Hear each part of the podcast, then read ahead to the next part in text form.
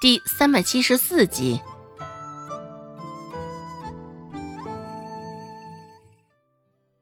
董庆海皱着眉头，甚至不悦的看向陈老，说道：“陈老，承认技不如人很难，跟着医术比你厉害的人学是在开玩笑。我劝你好好想想，我仁惠堂不收无用之人，当然也不收留麻烦。”说罢，董庆海直接离开了房间。董庆海没有开玩笑，倒是最后陈老变成了一个玩笑。陈老在房间内待了良久，许久没有缓过神来。刚刚董庆海说过的话，一字一句在陈老耳边炸开。陈老是真的没有想到，他在仁惠堂干了这么多年，收到的竟会是这么一个结局，心里也是气急。就是到了这一刻。陈老也没有考虑过他自身存在的问题，只是一味的埋怨着董庆海的无情，被猪油蒙了心。周芷语气轻快的说道：“陈老，我劝你还是好好休息一番吧。董掌柜刚刚说了，是让你给我当手下，可不是让你给我找麻烦。就因为董庆海的几句话。”陈老颓唐的垂着头，一下子似是老了更多。周芷撇撇嘴，便也离开了房间。讲真的，他没有想到最后董庆海竟是会有这样的决断，应当是觉得陈老给他带来了威胁了吧。最后，陈老还是做出了他自己都甚为不满的决断，给周芷打下手。不管如何。陈老都不想离开仁惠堂，好死不如赖活着，在里面耗着，至少还能赚点银两，至少还能当个大夫，说出去也好听些，体面些。对于他的决定，周芷也似是早就预料到了一般。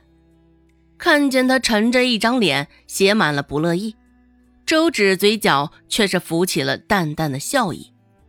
仁惠堂的伙计们都知道了这一茬儿，看向陈老的眼神中也多了几分活该嘲笑的意味。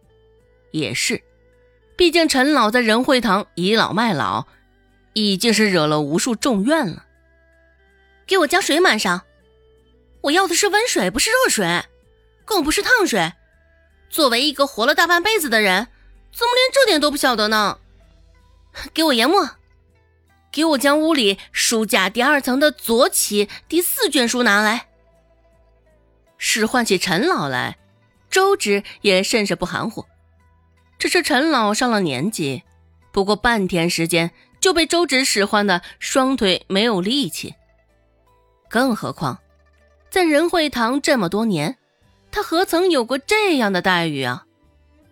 想到这儿，待董庆海走后，陈老也是直接。撂下了脸，死丫头，是不是觉得现在有了董掌柜做靠山，可以作威作福了？也不看看自己几斤几两，还想着使唤我？我在仁惠堂可是干了二十年了，我来的时候你还没生呢。识趣的、看得出眼色的，就给我放尊重点。陈老在一旁吹胡子瞪眼的，两手一插，摆出一副撒泼的模样。不知怎么的，周芷脑海里想起了“老流氓”这三个字。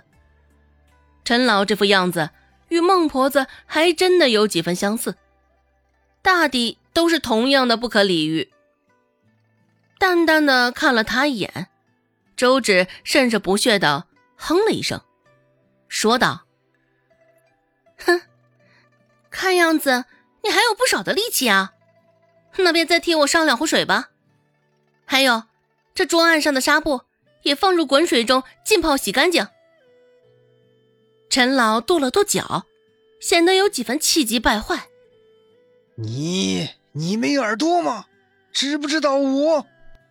周芷笑了笑，意味深长道：“陈老。”现在你是我的手下，你有没有明白一句话？陈老问道。什么话？风水轮流转呢。而陈老，你，周芷继续说道：“你或许是忘了，我却还记得很清楚。当初我来仁惠堂，可不就是被你这般使唤的？”陈老也想到了周芷一开始来仁惠堂的时候，起初看着周芷文文弱弱，平日里也不怎么说话，就扑在医书上的。也还以为他是个性子软、好说教也好拿捏的，只是现在看来是他看走了眼，下意识的往周芷方向看去。周芷半垂着脸，视线停留在手边的书卷上，看上去还是乖巧文弱的样子。这丫头，小小年纪心计就如此深沉。陈老紧紧的皱着眉头，心里如是作想。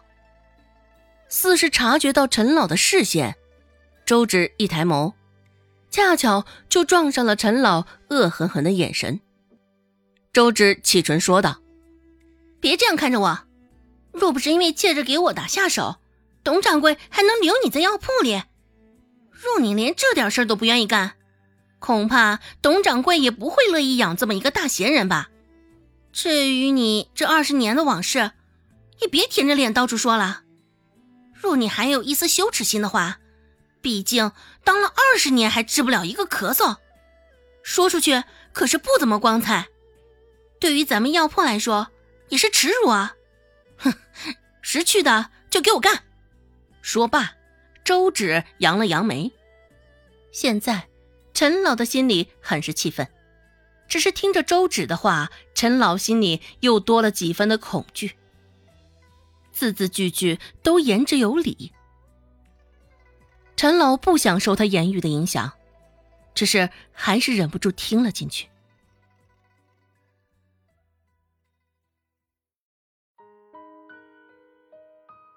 本集播讲完毕，感谢您的收听。感兴趣，别忘了加个关注，我。在下集等你哦。